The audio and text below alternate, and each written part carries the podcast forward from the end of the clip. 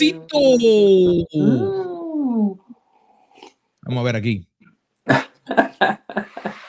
¿Cómo estás, Carlos? Muy bien, ¿y tú, mi hermano? Aquí no podía faltar, no importa dónde estemos, cafecito acompañándonos, contentos, nueva semana, tremendos desafíos. Ayer fue un día espectacular para mí, madrugué un montón, pero logré muchos resultados. Son de esos días que en un día uno a veces logra lo que no, no logra en cuatro o cinco días, así que ayer fue un día extraordinario. Este, Dios cuidándome en todo. Ayer veía la mano de Dios cuidándome. Te, te, cuento una rápido. Total, estamos tomando café juntos. Sí, espérate, a lo mejor déjame cambiar el mío.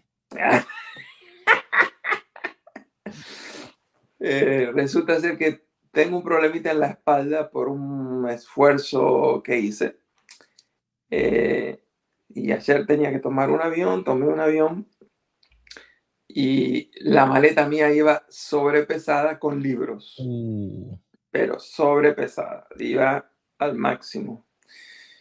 Y cuando me iba a bajar del avión, yo decía, debería dejar esperar que todo el mundo se baje para que no me apuren, porque tú sabes, cuando hay gente atrás tuyo, tienes que bajar rápido la maleta, salir corriendo. Y yo decía, no, no, no, no, tengo que programar cada movimiento para no lastimar más mi espalda.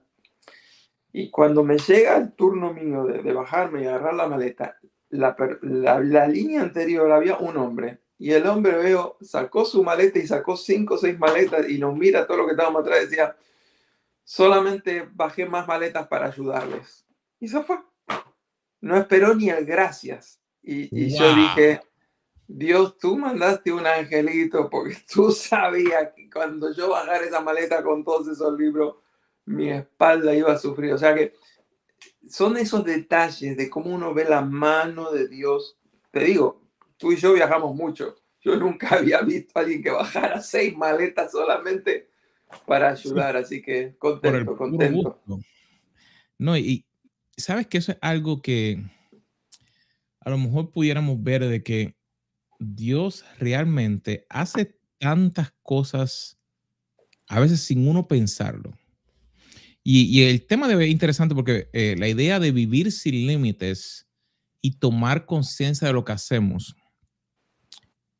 Hay veces que nos toca del lado de acá, de nosotros hacer, pero hay veces que esa vida sin límites también le toca del otro lado. O sea, como te ocurrió a ti. De, por ejemplo, eh, estaba ayudando y uno normalmente diría, estoy ayudando y te pasa algo y te lastimó la, la espalda.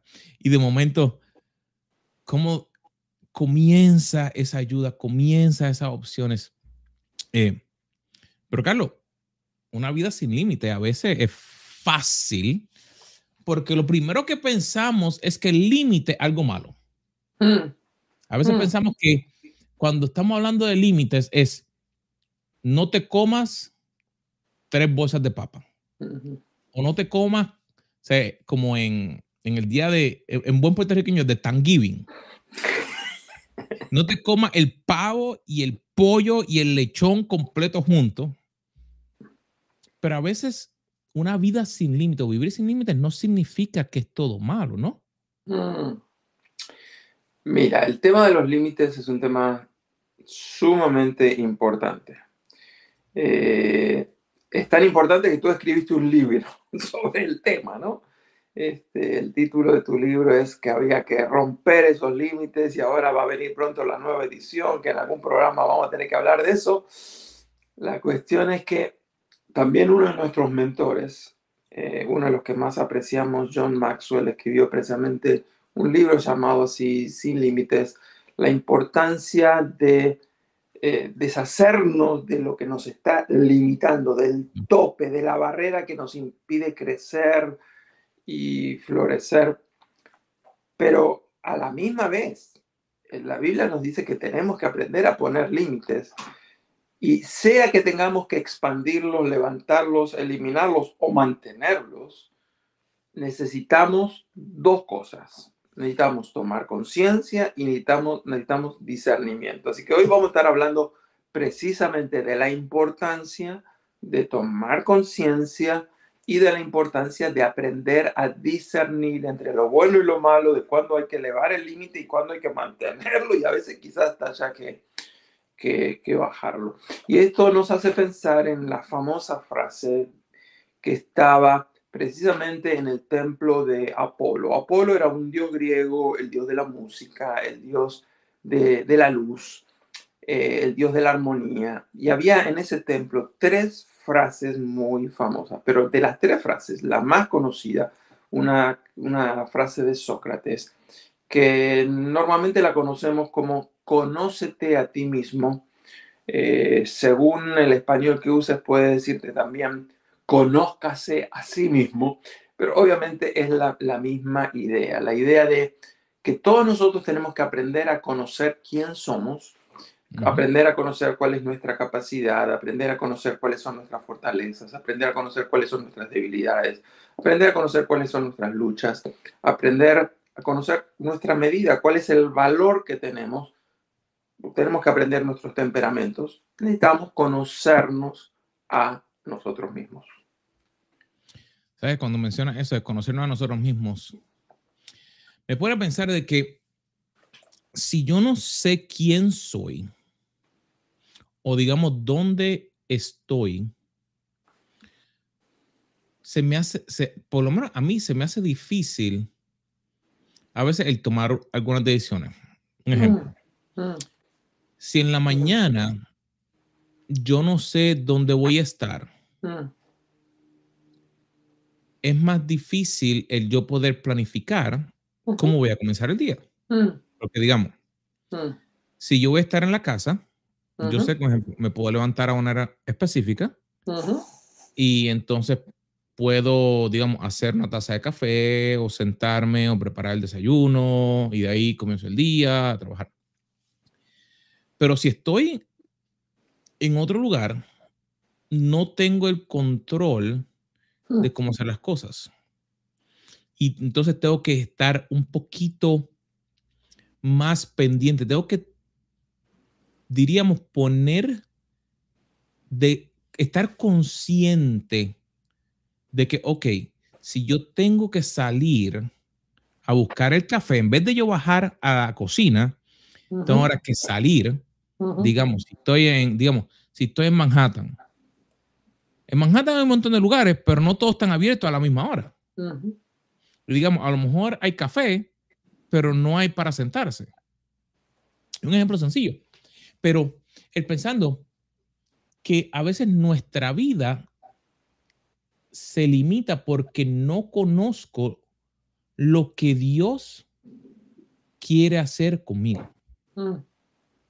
Y eso me aguanta y entonces me pone un límite. Mm. Ay, no sé qué voy a hacer. ¿Qué será el futuro? Ay, no tengo futuro, no sé qué voy a hacer. Y ahí es donde viene la ansiedad, donde vienen los problemas. Me, me, gusta como lo describe la doctora Caroline Leaf, que dice que hay veces que hay pensamientos tóxicos, emociones tóxicas, palabras tóxicas, sueños tóxicos, semillas tóxicas, fe tóxica, amor tóxico. Y, y hay un sinnúmero más, pero si yo no tengo conciencia de qué hago, cómo pienso, qué hago, cómo lo hago, se me hace difícil entonces vivir una vida como Dios me creó. Eh, esto de tomar conciencia no es solamente conciencia de nosotros y de nuestros límites, sino también, como tú explicabas bien, necesitamos tomar conciencia de nuestro contexto, porque en diferentes contextos, en diferentes ciudades, en diferentes lugares nos encontramos con situaciones diferentes y tú dices, si aún para tomar café o aún para hacer una llamada conferencia, necesito saber dónde voy a estar para ver si va a haber mucho ruido, si voy a poder hacerlo, si tengo que cambiar de lugar. O sea, tomar conciencia. La palabra en inglés me parece que a veces es un poquitito más, como que me, es más fácil entenderla, este, awareness, de, esa, esa ese discernimiento de, poder comprender por completo lo que está pasando para actuar y, planificar mejor. Ahora, Maxwell, me gustó la fórmula que él dice. Él dice que esto para poder levantar los límites, necesitamos eh, hacer la siguiente fórmula. Dice, el, primer ingrediente de esta fórmula es, eh, si tú quieres determinar cuál es tu verdadera capacidad, dice, primero, el primer elemento para determinar mi capacidad es tomar conciencia. Dice, a la conciencia tienes que sumarle habilidad. ¿Cuáles son tus habilidades? Así que yo tomo conciencia de quién soy, eh, soy consciente de las habilidades que tengo. Tengo que tomar conciencia también de las decisiones que tengo que tomar, porque la suma de conciencia, habilidad y decisiones da mi verdadera capacidad. Y cuando habla precisamente de levantar los límites y de cuál es mi verdadera capacidad, él dice algo que tú y yo lo hemos enseñado un montón de veces y cada día me doy cuenta cuán verdad es eso. Dice, hay un momento en la vida que uno tiene que decidir si va a seguir tratando de perfeccionar las muchas debilidades que uno tiene o si va solamente a dedicarse y se va a concentrar a trabajar en sus áreas fuertes. La verdad es que si tú, si hablamos por ejemplo del deporte de, fútbol, del fútbol soccer, eh, tú, puedes, tú puedes ser un buen arquero. Este, pero dices, bueno, soy, soy un buen arquero, y mi, fortaleza este, es atajar penales. Pero mis áreas débiles es, a veces no sé salir cuando viene un rival solo, no sé si salgo a tiempo, si, si me atraso. Entonces, básicamente lo que está diciendo, mira, concéntrate en tus fortalezas. Si tú eres bueno con los, con, los penales, dedícate a los penales. Y, este, y, y, perfecciona quizás los tiros libres, porque penal y tiro libre es algo más o menos parecido pero todo lo demás, por más que te esfuerces, si es una debilidad, la diferencia, el impacto va a ser pequeño. Pero si tú trabajas en tus fortalezas, el impacto va a ser grande. Así que para levantar nuestros límites, para superar, para romper los límites, aprendamos a trabajar a partir de nuestras áreas fuertes porque siempre el impacto es mayor. Sabes que mencionaste algo que me llama mucho la atención, que como tú dices, nosotros hemos desarrollado a través de los años, pero a veces veo cuando viene un cliente nuevo, eh, así sea en el área de coaching, en el área de tecnología o una persona eh, en una iglesia o, en cualquier lugar. Y es como que la gente se enfoca a veces tanto en el área difícil y se olvidan de que tienen un sinnúmero de fortalezas, pero se enfocan tanto en esa área débil. Y no estamos hablando de que están pecando, estamos hablando de un área sencillo. Yo soy músico. Yo no puedo tocar piano. Yo puedo querer cantar así. Yo pagué clases yo compré un, un, keyboard así enorme, el mejor que venía Yamaha, porque no, yo quiero adorar a Dios. Pero ese no era mi don. Mi don era saxofón, era flauta. Y por un tiempo a mí me frustró porque yo pensaba que en la forma que yo quería adorar a Dios era de esa manera. Y me tuve que dar cuenta que esa no era el área. Pero de la misma manera, en, el trabajo. Hay áreas lógicas que a mí me vienen así. O sea, súper fácil. Y por eso e, el éxito que tengo en un sinnúmero de áreas. Hay unas cuantas que es como decir, me está hablando en chino, japonés, en otro idioma y no entran. O, o mejor dicho, no es que no entren, viene a ser un área que no es mi fortaleza. Y ahí era donde quería ir. Y entonces, mientras estoy trabajando en esa flaqueza o en esa área débil, estoy limitando la efectividad de lo que Dios quiere hacer en mi vida. Mientras trabajo en mis áreas fuertes, todo fluye y se mueve más rápido. Sí, cuando uno trabaja en las debilidades, uno tiene que poner mucho esfuerzo, mucho empeño por pocos resultados. Cuando uno trabaja en las fortalezas con menor esfuerzo y aún a veces con menor empeño, sin embargo, los resultados son mayores. Eh, Maxwell hace la pregunta que a mí siempre me, ayuda cuando trabajamos estos temas y es, ¿sabes cuáles son tus límites? ¿Sabes específicamente en esta situación que estás enfrentando, sea laboral, matrimonial, eh, relaciones, ministerio, qué es lo que te está limitando ahora? Y entonces se cuenta la historia de tres muchachitos que venían de la escuela, iban rumbo a su casa y siempre se preguntaban, ¿qué habrá atrás de esta pared tan alta?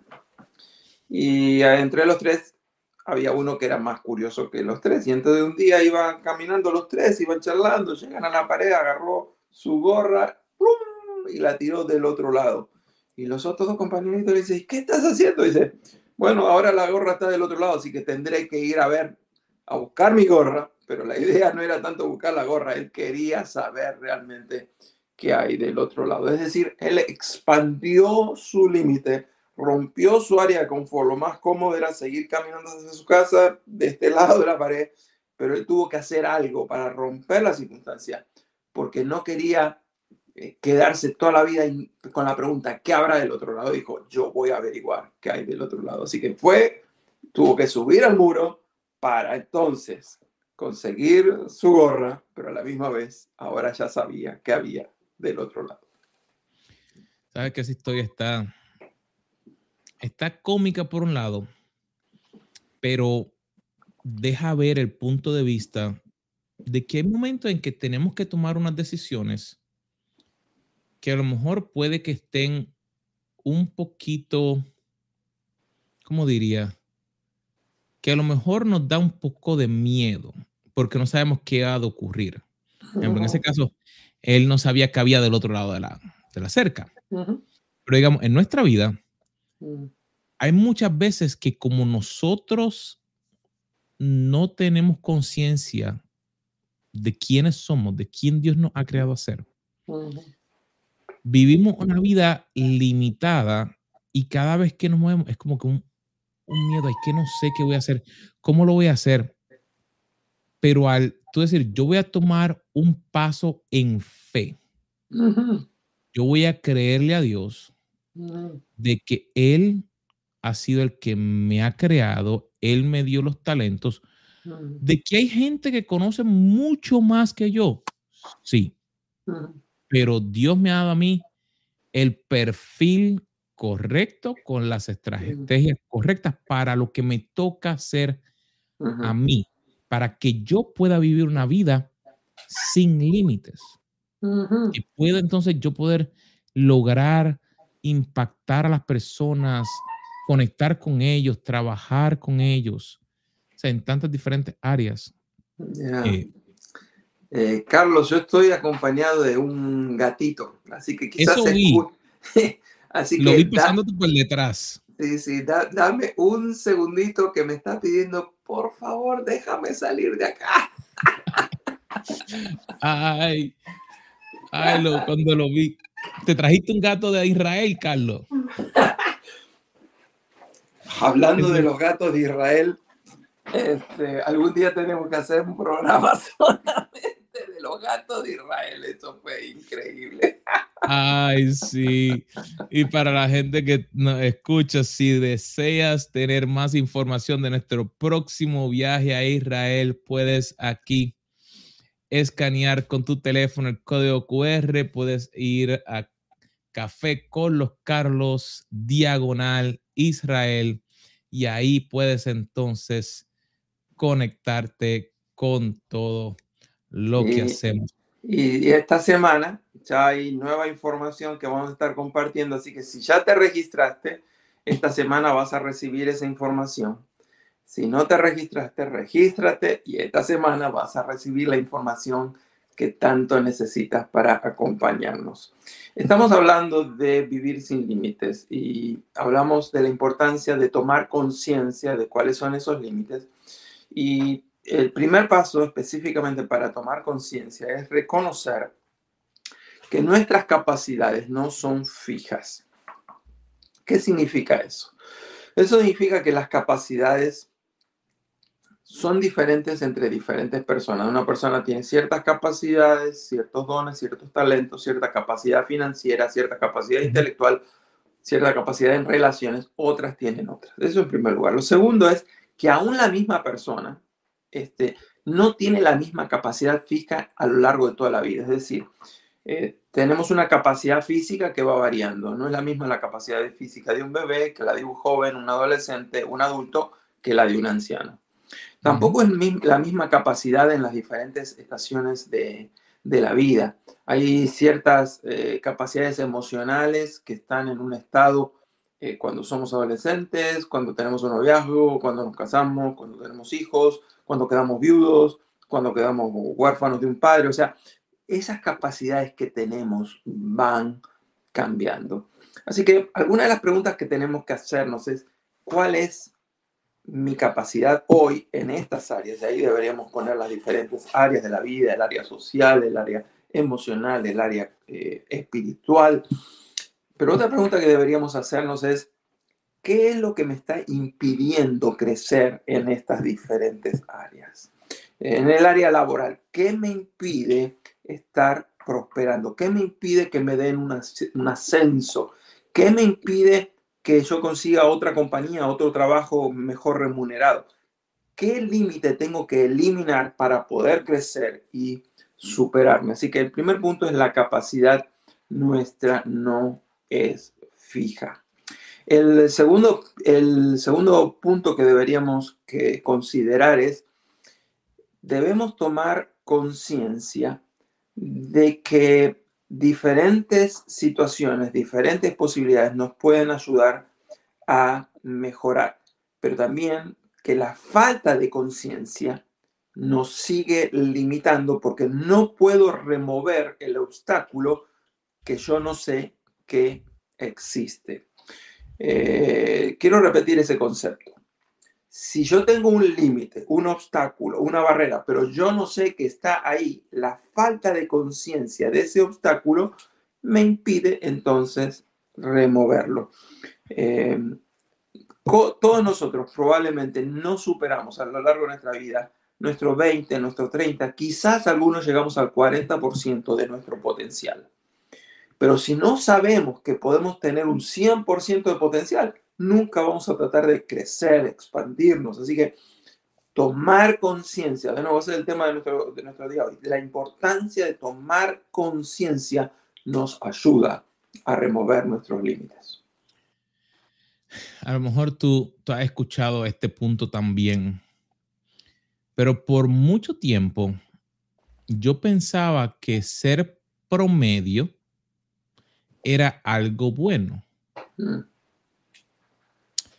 Y no fue hasta que me puse a pensar y estaba en una, en una sesión de entrenamiento. Y ahí fue donde tomé conciencia. O sea, cuando tú vas a, a donde un médico, tú quieres el médico que sea promedio, que, que, a lo mejor no estudió bien, que sacó la nota ahí más o menos, o digamos cuando tú te van a arreglar el carro tú quieres un mecánico ahí, bueno, no sé qué sea, a lo mejor le saco una pieza, a veces es la que tiene, está dañada. O digamos, tú irías a un restaurante, digamos, tipo promedio, no, es que la comida ahí no es muy buena, pero no está tan mala que no se puede comer, sino que hay. Y cuando yo me puse a pensar en eso, yo tomé conciencia de, de, de, de mi ser. Yo dije, Mm. Yo no quiero ser promedio. Mm. No significa que, queremos tener un mal concepto de nosotros. No es que yo quiera tener un mal concepto de mí, sino dije, el yo ser promedio significa que Dios tiene un plan para mí y yo estoy diciendo, el plan de Dios no tiene grandes planes, no tiene grandes promedios, no tiene gran plazo para llegar. Eh, eh, algo, pues ahí, ahí, Dios, sí, tíralo ahí a ver qué, qué sale. Y yo me di cuenta que en mi vida yo tenía que cambiar y ser consciente diariamente de que yo tenía que buscar cómo dar lo mejor que yo pudiera en ese momento. No, y, y no compararme, sino tener conciencia para que ahí lo que me aguantaba, que era el compararme con otra persona. Ay, yo no fui a esa escuela. Ay, yo no tengo esa computadora. Ay, yo no voy a esa otra iglesia. Ay, yo no puedo cantar de esa otra manera. Yo no tengo, bueno, todavía el señor Carlos Peralta tiene más likes en el último post que hizo que este servidor.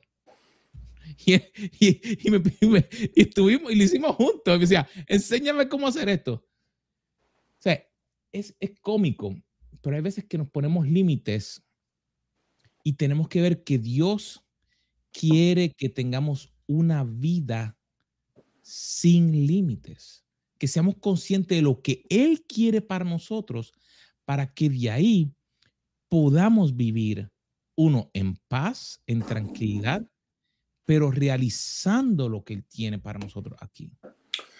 Eh, quisiera rápidamente, no vamos a poder desarrollarlo, pero quisiera mencionar algunas evidencias de falta de conciencia. Así que si te tienes alguna de estas cosas que están en la lista, es un área que tendrás que trabajar. Por ejemplo, algunas de las personas demuestran que tienen falta de conciencia cuando viven dando todo tipo de excusas. Eh, cualquiera puede dar una excusa, pero hay personas que se caracterizan porque repiten las excusas. Por ejemplo, la gente que llega tarde siempre tiene una excusa para justificar. Este, otra cosa es que hay gente que vive con fantasías, con ilusiones, y siempre que los ves, te vienen con un sueño diferente, nunca tienen un plan concreto para realizar nada. Otro problema de, de falta de discernimiento es que hay gente que habla, habla y habla y nunca está dispuesta a escuchar a los demás. Eso es falta de, conciencia de que la comunicación tiene que ser de ambas vías. Este, otra, otra evidencia de, de, la necesidad de discernir y de falta de conciencia es que hay gente que está todo el tiempo distraída. Están haciendo lo que sea, están en el trabajo, están manejando, pero siempre están distraídos con algo, ¿no? mucho cuidado, es falta de conciencia. Por ejemplo, si estás eh, haciendo esas cosas mientras estás manejando, falta de conciencia del peligro que tú corres. Eh, falta de conciencia también eh, se da la gente que no aprende a evaluarse hacia sí mismo. Haces un programa, falta, no evalúa ese programa, qué se pudo mejorar, qué es lo que salió bien, qué es lo que vale la pena repetirse, qué es lo que hay que cambiar. Todas esas cosas al no crecer en nuestra conciencia, nos impide crecer también y remover nuestros límites. La última es la falta de disposición para pagar el precio para cambiar. Sin cambio no hay transformación, pero sin un precio no va a haber cambio. Realmente que eh, te diría que ese es el punto principal. Muchas veces queremos quitar los límites, pero no queremos pagar el precio que nos toca de ser conscientes. No queremos pagar el precio que nos toca decir, a mí me toca cambiar, a mí me toca mejorar, a mí me toca hacer algo diferente de lo que he hecho por los últimos 40 años. Y a veces dicen, palo doblado jamás endereza. Mira, para Dios no hay nada imposible. Para Dios no hay límites de cómo poder cambiar la vida. Lo que Él quiere es que nosotros podamos entregar nuestra vida en sus manos para que así que Él no nos pueda recibir la gloria. A veces no nos damos cuenta por todas las cosas que, que pasamos. Pero si, si realmente nos ponemos a dar cuenta, Él quiere, uno, estar con nosotros, ayudarnos y que la gloria sea de Él. Carlos, hoy vamos a anticipar el tema del próximo programa. Normalmente nosotros no lo hacemos, pero el tema del próximo programa es tan importante que hoy quiero dejarte ahí haciéndote cosquillas toda la semana y es que vamos a estar hablando precisamente cómo deshacernos de esos límites que están impidiendo que podamos alcanzar nuestro potencial. Así que si quieres saber cómo deshacerte de estos límites, no te pierdas el próximo programa. Bueno, mi gente, ha sido de sumo placer volver a verlos, mi hermano. Espero poder verte pronto y nos vemos la próxima semana aquí en, café. Miren, café, café, café con los Carlos. Los Carlos.